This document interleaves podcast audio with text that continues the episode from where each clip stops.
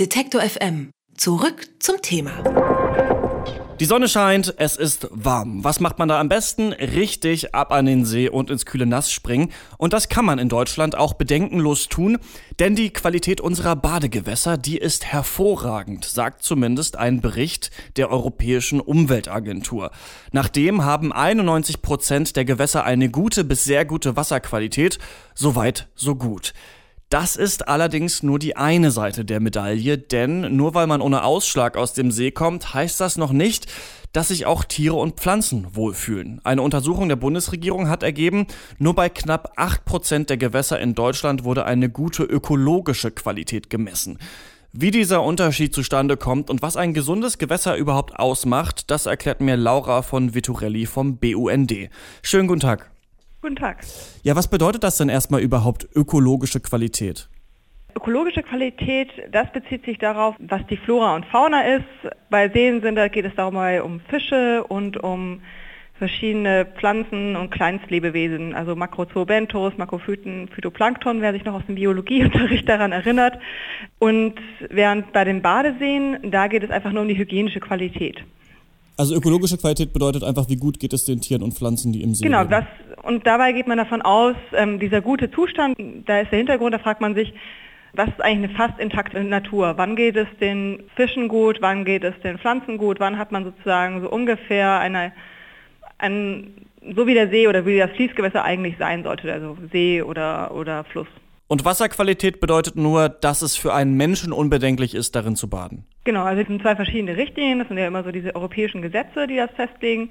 Und bei, bei Badegewässern, da geht es nur darum, dass keine Fäkalbakterien drin sind. Das ist genauso eklig, also das ist genauso eklig, wie sich das anhört. Und die dürfen nicht in zu einer zu hohen Konzentration drin sein, weil sonst ähm, oft Krankheitserreger mit dabei sind. Während ähm, nach der Wasserrahmenrichtlinie, wo es sozusagen um diesen guten ökologischen Zustand geht, da geht es darum, wie geht es eigentlich den Fischen, wie geht es Flora und Fauna in diesem See, ist die Natur halbwegs intakt oder nicht? Und da schleidet Deutschland halt sehr schlecht ab. Aber woran, also bei Seen etwas besser als bei Flüssen, aber trotzdem immer noch sehr schlecht. Aber woran liegt denn diese Diskrepanz dann? Also 91 Prozent der Gewässer sind quasi okay für den Menschen, aber nur 8 Prozent in Deutschland haben eine gute ökologische Qualität. Wenn das Wasser klar ist und wir problemlos darin schwimmen können, warum ist das für Fische und Pflanzen problematisch? Sind die empfindlicher einfach als wir? Naja, Wasser ist auch klar im Schwimmbad, ne? Also ähm, ob wir darin schwimmen können, das geht wirklich nur darum, sind Krankheitserreger drin oder nicht. Und wenn sonst im See nicht besonders viel ist, das ist uns Menschen egal bis vielleicht fast lieb. Und diese, diese intakte Natur, ich glaube, das ist eine Sache, die wir oft vergessen haben, wie das aussieht. Also ich wohne in Berlin, ich gehe hier oft relativ oft schwimmen und es gibt einen See sehr im Norden von Brandenburg, der hat tatsächlich einen sehr guten Zustand. Und da sieht man, dann, er ist wunderbar klar, man sieht viele Fische, man kann Fischadler beobachten, es gibt äh, eine Ringelnatter schwimmt rum, man sieht Krebse auf dem Grund. Und man will jetzt überlegen, meistens, die meisten Seen, die Sie kennen, die sehen nicht so aus. Also man springt rein, es ist halbwegs klar oder nicht, aber dass man da Fische beobachten kann, Krebse, ähm, verschiedene Wassertiere, das ist ja sehr selten der Zustand. Und ich glaube, wir haben auch oft vergessen, was eigentlich intakte Natur noch ist. Woran liegt das denn, dass die Gewässer in Deutschland bei der ökologischen Qualität so schlecht abschneiden? Naja, also kann man eigentlich oft ganz gut sehen. Ähm, bei Seen sind wir immer bei 26 Prozent, die im ganz guten Zustand sind.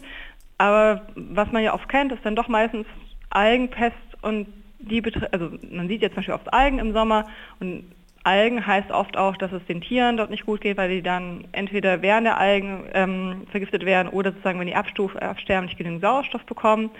Und ganz schlecht geht es ja um, um die Flüsse und Bäche, da sind nur 7% im guten Zustand und das liegt daran, zum einen, dass sie oft nicht mehr natürlich im Bett sind, also der Fluss schlängelt sich nicht durch die Landschaft und ist beschattet von verschiedenen Bäumen, sondern ist gerade einbetoniert oder der Dorfbach geht einmal quer durchs Dorf durch, wird einbetoniert, es finden Abwassereinleitungen statt, sehr viel Verschmutzung aus der Landwirtschaft, das kennt man jetzt auch mit diesen Nitratklagen und dem Nitrat im Grundwasser, das ist nicht nur im Grundwasser, das belastet auch die Seen und die Flüsse, also das ist auch dort ein Problem. Ein Problem, was man sich vielleicht ganz gut vorstellen kann, es geht ja darum, eine intakte Natur wieder zu schaffen oder eine fast intakte Natur, da braucht man auch die ursprünglichen Fische, die mal drin waren. Und wir haben in Deutschlands Flüssen sehr viele Querbauwerke, also sehr viele Deiche, Dämme, sonst irgendwas. Und deswegen kommen diese ganzen Wanderfische, wie zum Beispiel der Lachs. Also wir hatten mal Lachse in der Elbe und da ist kein Lachs mehr. Also jetzt mittlerweile gibt es ein paar wieder angesiedelte Lachse in der Elbe, aber früher war das ein normales ähm, Gewässer für Lachse und für andere Wanderfische. Also eine Renaturierung der Gewässer wäre da sinnvoll. Renaturierung wäre wichtig und dass man die Verschmutzung stoppt aus Landwirtschaft und aus Industrie und was aus Haushalten kommt. Das sind so diese zwei großen Punkte und es braucht beides. Kann ein See denn überhaupt, das wäre jetzt meine Frage, gesund sein, wenn da die ganze Zeit Menschen drin baden oder schließt sich das vielleicht auch einfach aus? Es kommt immer auch darauf an, wie viel. Ne? Auf das Maß der Dinge ist immer das Problem. Den See, den ich gerade beschrieben hatte, diesen sehr naturnahen See, da gibt es zum Beispiel einfach nur vier Badestellen. Da darf man, das ist ein Naturschutzgebiet, da darf man baden, ansonsten soll man auch nicht baden. An und für sich ist jetzt der Mensch erstmal kein Problem. Das Problem ist dann die Sonnencreme, das Insektenschutzmittel und wenn reingepinkelt wird.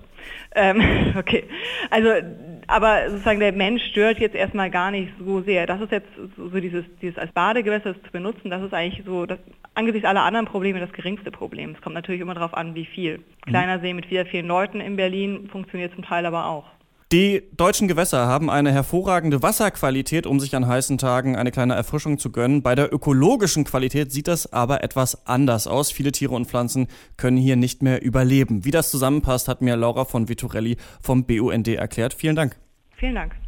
Unterstützen Detektor FM slash Danke.